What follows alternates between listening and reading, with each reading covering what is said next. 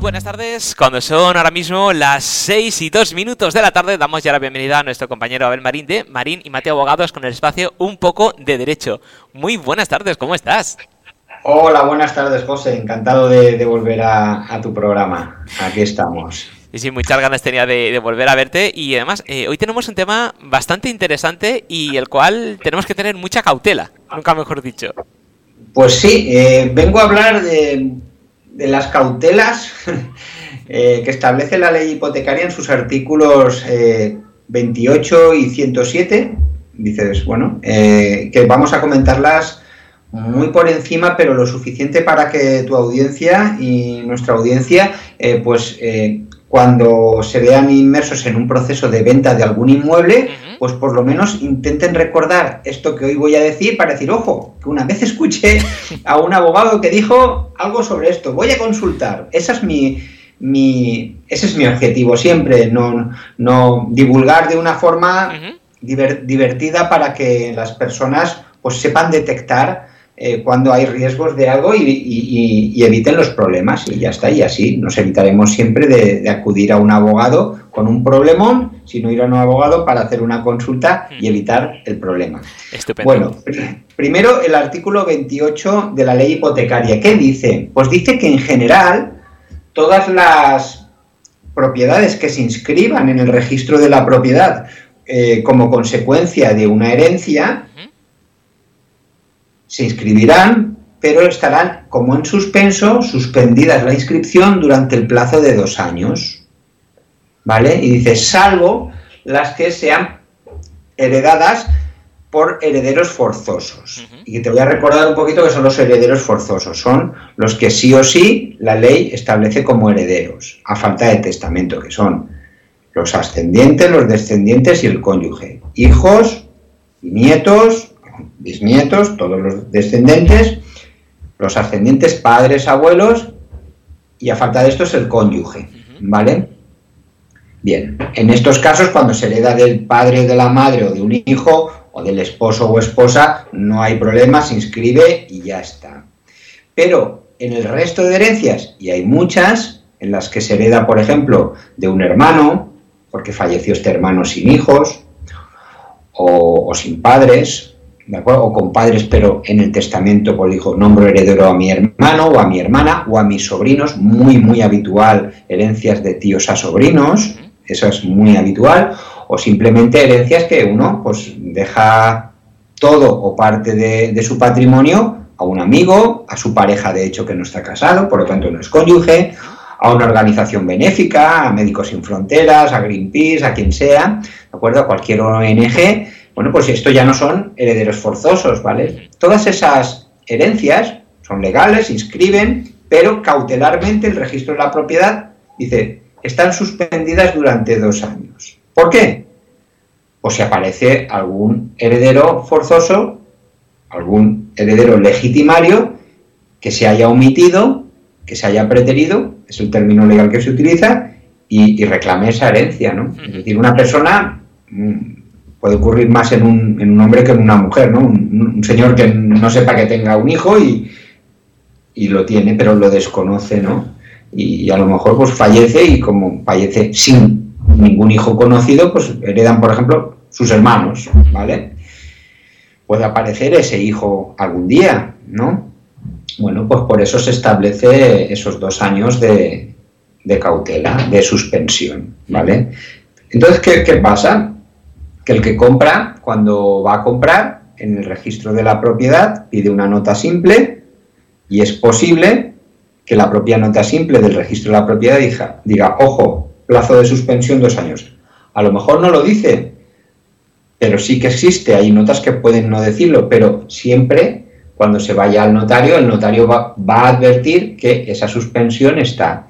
Y si queremos vender antes de dos años, ¿se puede o no se puede? Sí se puede, perfectísimamente se puede. Y, preguntarás tú o los oyentes se preguntarán, bueno, entonces, ¿para qué sirve la cautela? Bueno, sirve porque tú, si compras, a pesar de saber que durante esos dos años hay una suspensión, si aparece un heredero legítimo, tú ya no podrás pedir indemnización, tú ya no, tú ya no eres comprador de buena fe, tampoco de mala fe, pero un desconocedor no eras porque el propio registro te estaba diciendo que no te has esperado a ese plazo para verificar si efectivamente esa propiedad es de quien dicen que son y ya no hay fórmula, fórmula, forma de echarlo atrás. ¿De acuerdo? Y dice, bueno, pues soy un tercero, puedo, puedo venderla, el que compra me puede comprar esa propiedad, sabe que heredé de un tío hace un año y me falta un año y que durante ese año puede aparecer alguien y decir, que el heredero soy yo. No suele ocurrir, pero puede suceder. ¿De acuerdo? Y dices, bueno, y no pasa nada y se puede vender y en la mayoría de casos no pasa. ¿Cuál es el problema que se suscita normalmente en este tipo de asuntos? Pues que, como sabes, mucha gente necesita hipoteca para comprar. Claro. Y entonces el banco tiene que hipotecar la propia finca, la propia casa que se compra. Si cuando pedimos un préstamo hipotecario, lo normal es comprar e hipotecar la misma casa que compras. Claro, si está con un plazo de suspensión, ¿se puede hipotecar? Pues la respuesta es la misma que, he formulado cuando he preguntado si se puede comprar. Sí, se puede hipotecar. Pero ¿qué pasa si antes de los dos años aparece un comprador y dice, no, no, que esa finca no es de quien dice que la ha vendido, es mía? Desaparece el, el dueño, se deshace, se anula esa compraventa y la hipoteca ha volado. El banco pierde su garantía. Pero ¿qué ocurre? Normalmente la hipoteca la llamamos todos, eh, la hipoteca, todo el mundo habla de la hipoteca, la hipoteca. La hipoteca no es un negocio jurídico, no es un contrato independiente. La hipoteca no existe por sí sola. Siempre hablamos de hipoteca cuando lo que realmente estamos queriendo decir es préstamo hipotecario. Lo fundamental es el préstamo. La hipoteca es la garantía, es como el respaldo que tiene. Entonces, ¿la hipoteca continúa? No, la hipoteca desaparece, pero el préstamo sigue. Ojo, entonces... Detalle importante. Claro, el banco puede ser que el banco ya no tenga garantía con la hipoteca, pero el que firmaste y el que te dio el dinero fue a ti. Y, tú, y tú lo debes. Sí, sí. ¿De acuerdo? Ah, no, yo es que se lo di al comprador. Bueno, si es que el comprador lo cogió y se lo ha gastado y ya no lo tiene y es insolvente contra el... ¿Vale? Ojo, entonces el, problema puede ser muy serio. Puede ser muy serio. Eh, ¿Qué se suele hacer? Bueno, se suele analizar por la asesoría jurídica del banco y los abogados pues podemos defender con la asesoría jurídica, explicar cómo es esa herencia y, decir, bueno, vamos a ver, nunca se puede eh, asegurar 100% que no vaya a aparecer un hijo legitimario por ahí, mm, ¿vale? Que diga, eh, que, que, plantee una, una, una, demanda de filiación, lo que se conoce como paternidad, ¿no? Y presente unas pruebas de paternidad y diga, ostras, sí, ha aparecido por aquí uno y realmente, o ha aparecido un testamento que no se sabía que era posterior y, realmente el heredero no es ese, sino es otro, ¿de acuerdo? pueden aparecer ese tipo de, cuestiones y la asesoría jurídica del banco será la que diga, mm, ¿doy el préstamo o no lo doy? ¿Vale? Lo que a veces hace es una cosa mixta, dice, bueno, vamos a ver, estas personas que venden heredaron hace un año, falta un año para completar la eficacia total de esa inscripción. Bueno, pues vamos a ver, le concedemos el préstamo, hemos visto la documentación, puede pasar, pero es altamente, es probable, pero altamente improbable. Y lo que dicen, bueno, pues por ejemplo, un señor compra por 100.000, le dan una hipoteca de 80 y a lo mejor el banco dice, bueno, correcto, pero que se quede los 80.000 euros depositados aquí, eh, son del vendedor, pero quedan depositados en el banco, ignorados durante el año que queda o durante los meses que pudieran quedar y transcurridos esos meses se libera ese precio. El vendedor puede decir, estoy de acuerdo, me parece bien, el dinero es mío, lo tengo aquí almacenado, lo tengo en un plazo fijo, por ejemplo, en el banco, custodiado, no lo puedo tocar hasta que venza, o puede decir, no, mira, no quiero vender en esas condiciones, yo quiero mi dinero con tanto insonante porque estoy seguro que heredé de mi tío y mi tío me, hizo a mí el testamento a mi favor y no va a aparecer nadie más porque lo sé seguro, ¿no? Y puede frustrarse la venta, ¿vale? ¿Qué he encontrado en estos años de experiencia profesional? Que como sabes son un montón. Pues un poquito de todo, ¿no? Desde operaciones que se han frustrado en el último momento por esto, porque el banco no ha querido hipotecar, a operaciones que se ha planteado ignorar todo o parte, y el comprador ha querido, o sea, el vendedor ha querido unos sí, otros no, ¿vale? Y también casos en los que el banco ha hipotecado sin ninguna cautela y dicen, no pasa nada, que muchas veces consideran que no pasa nada, aunque como he dicho, puede pasar y bastante gordo. ¿Vale? Porque tú sabes que el testamento es el válido es el último otorgado, ¿no? Y uno puede haber ido a un notario hace dos años a hacer un testamento a favor de no tiene hijos ni, familiares directos herederos legales y ha podido hacer el, el, testamento a favor de una persona, de un amigo, de un sobrino, de un hermano y haber cambiado de opinión y haber hecho un testamento manuscrito que ese no queda registro en ningún sitio. Se llama testamento hológrafo y creo que hemos hablado en alguna ocasión de él, ¿no? Y los testamentos hológrafos, para validarlos, hace falta la firma de testigos y puede ser que esa persona, de su puño y letra, con las formalidades, pues haya redactado su testamento y en ese, en papel normal, de su puño y letra, boli, ¿eh? y haber llamado a dos vecinos y decir, oye, por favor, ¿me podéis firmar aquí como que este es mi testamento? Y haberlo hecho.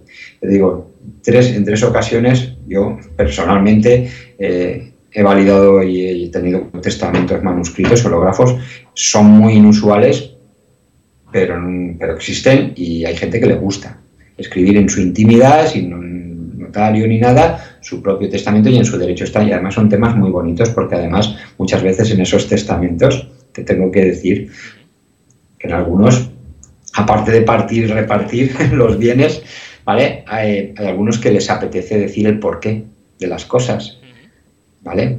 En agradecimiento a, por el amor que me has demostrado, por los cuidados y también a veces ensañarse con el que lo ha dejado menos, o que a ti no te he dejado porque has sido no sé qué, has sido tal, y porque estoy muy enfadado contigo. Es decir, muchas veces en esos testamentos manuscritos, pues a lo mejor el testador, pues ya cuando está malito, malito, la testadora dice, me apetece cambiar de opinión. Y además coge el papel y en su casa sin que nadie le vea, empieza a hacer ahí su carta, ¿de acuerdo? Y luego llama a dos vecinos que, pongan de testigos y después esos testigos dicen, sí, efectivamente, eh, esta es su puño y letra y este fue el testamento de esa persona, ese testamento quedaría, quedaría, el anterior quedaría invalidado.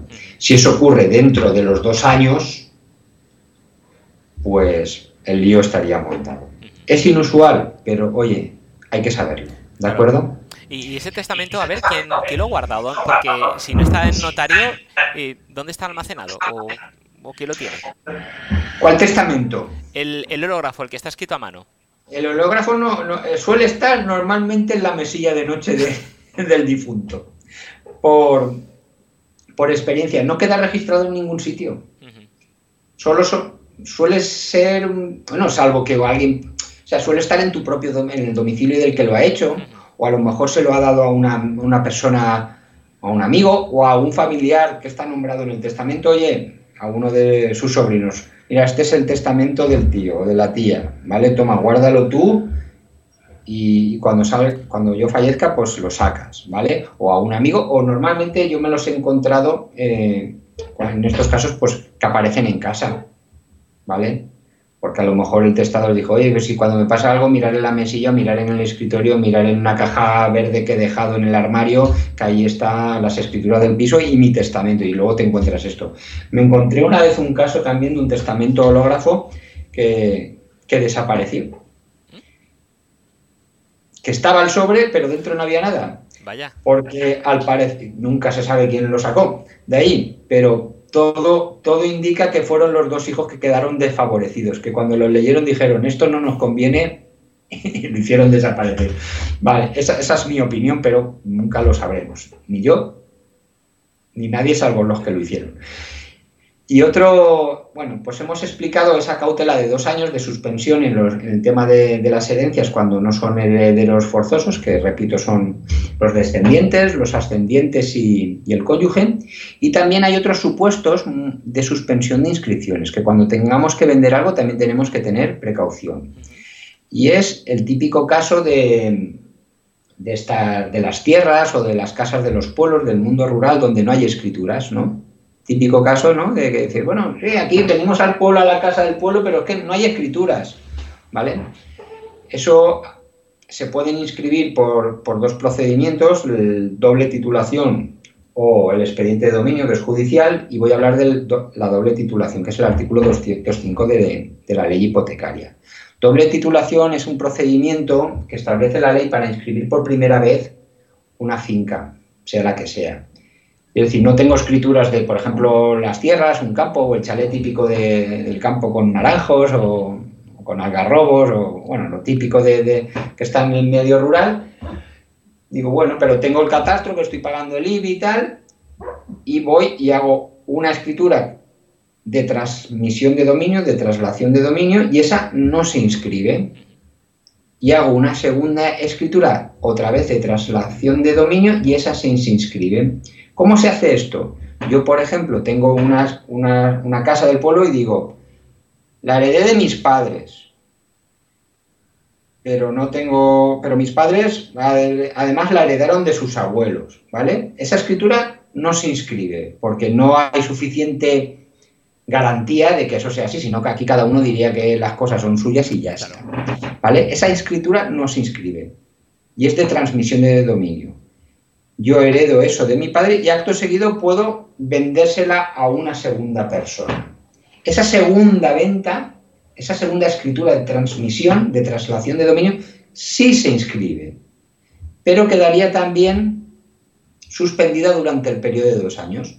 ¿Por qué? Porque se tienen que publicar unos edictos en tanto en el registro de la propiedad como en el municipio, en el tablón de anuncios del ayuntamiento, por si alguien dice, no, no, no, eso no era de tu abuelo o eso no era de tu padre, eso era de mío, de menganito, del sotanito, de quien sea. Entonces, por precaución, se establece también la cautela de dos años. ¿De acuerdo? Por lo tanto, hay que tener cuidado porque nos volvemos a encontrar con que si se vende antes de los dos años, el que va a comprar si necesita hipoteca, vuelve a pasar lo mismo que hemos hablado al principio del programa. Y también hay otras operaciones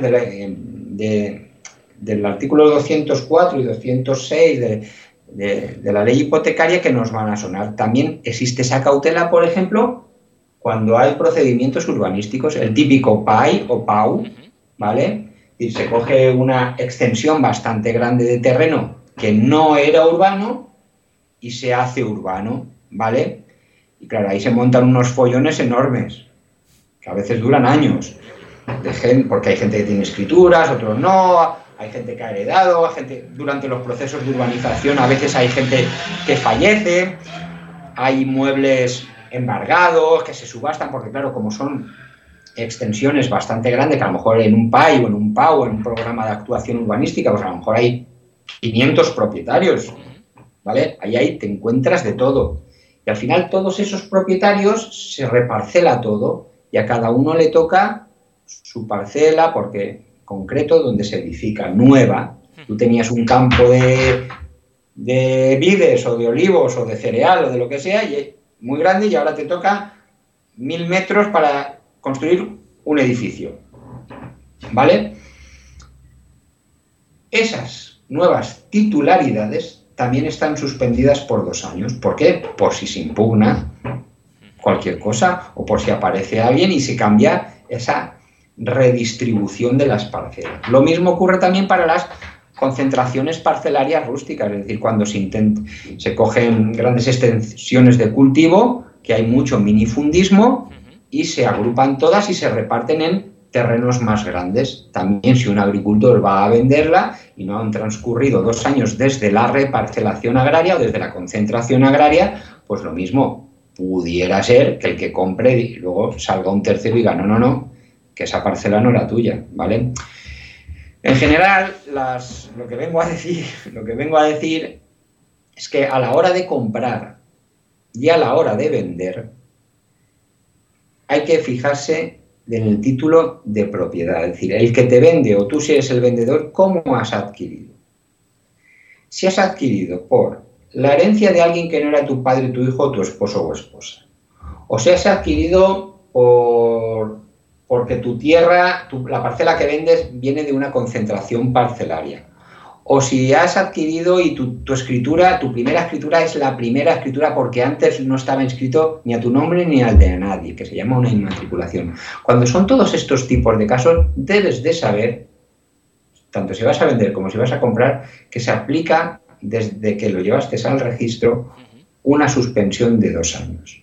¿De acuerdo? Y no pasa nada, simplemente hay que saberlo, explicarlo bien si eres el vendedor al que compra y si eres el comprador, pues analizarlo bien con tu abogado y ver los riesgos que pueda haber. Y sobre todo, si vas a necesitar préstamo hipotecario, pues decírselo al banco antes de que no llegue el día que ya vas a tener que, hacer la hipoteca y comprar y irte feliz con las llaves de tu casa que te digan el día de antes. No, ¿por qué? Por esto. Y ostras, llevo dos meses con esto.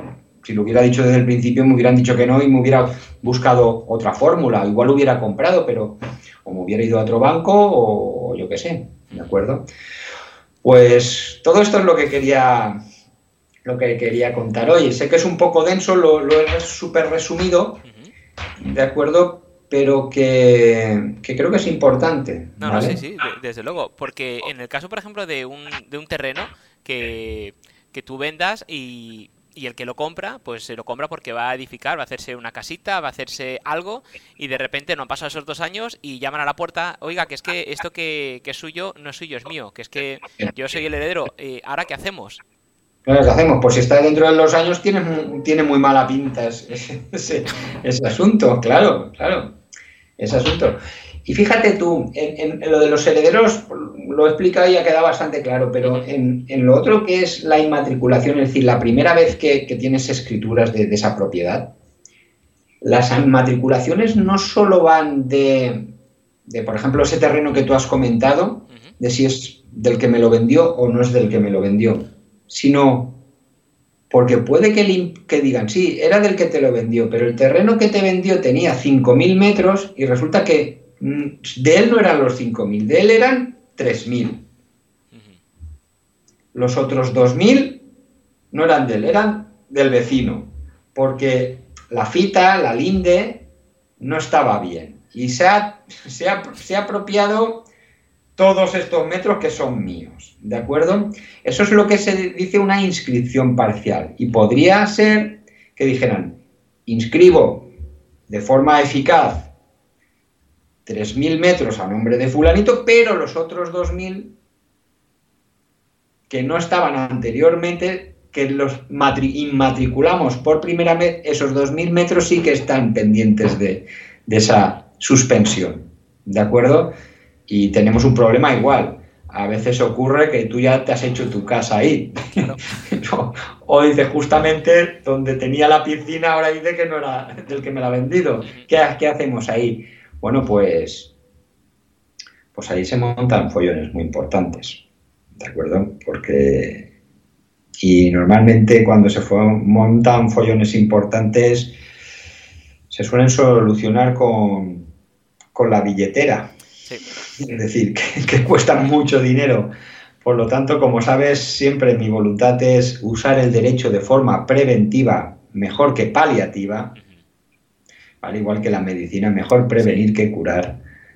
Pues, pues eso, voy a resumir simplemente que cuando hayamos heredado de alguien que no son nuestros padres o hijos o esposo o esposa, o cuando por primera vez hayamos tenido las escrituras de una propiedad que vamos a vender, haya sido la primera vez que esa, que esa propiedad ha tenido escrituras, ¿vale? Es muy posible que se haya hecho por el procedimiento del artículo 205 de la ley hipotecaria. En esos casos, siempre que vayamos a vender antes de que hayan transcurrido dos años, tenemos que estar muy alertas, tanto si compramos como si vendemos. Y eso es lo que quería contar. Estupendo. Bueno, pues eh, está claro que, como bien dice Saber, es mejor prevenir que curar y lo mejor es acudir a grandes profesionales para que nos asesoren en todo momento. Y tenemos una muestra con Marín y Mateo Abogados de grandes profesionales que nos pueden ayudar en todo. Cuéntanos, Abel, ¿cómo podemos contactar con vosotros? Pues como sabes, de la forma que más me gusta que contacten con nosotros es mediante nuestra página web, que es muy fácil, es marinimateoabogados.com o marinimateoabogados.es, como quieran, o escriben simplemente en el buscador Marín y Mateo, abogados, que seguro que les salimos nosotros, y ahí verán que pueden contactarnos por email, por el formulario de consulta o llamándonos al 96 320 28 76. Perfecto, pues muchísimas gracias, Abel. Un placer, como siempre. Nos vemos y escuchamos el próximo lunes. Muchas gracias y adiós. Adiós.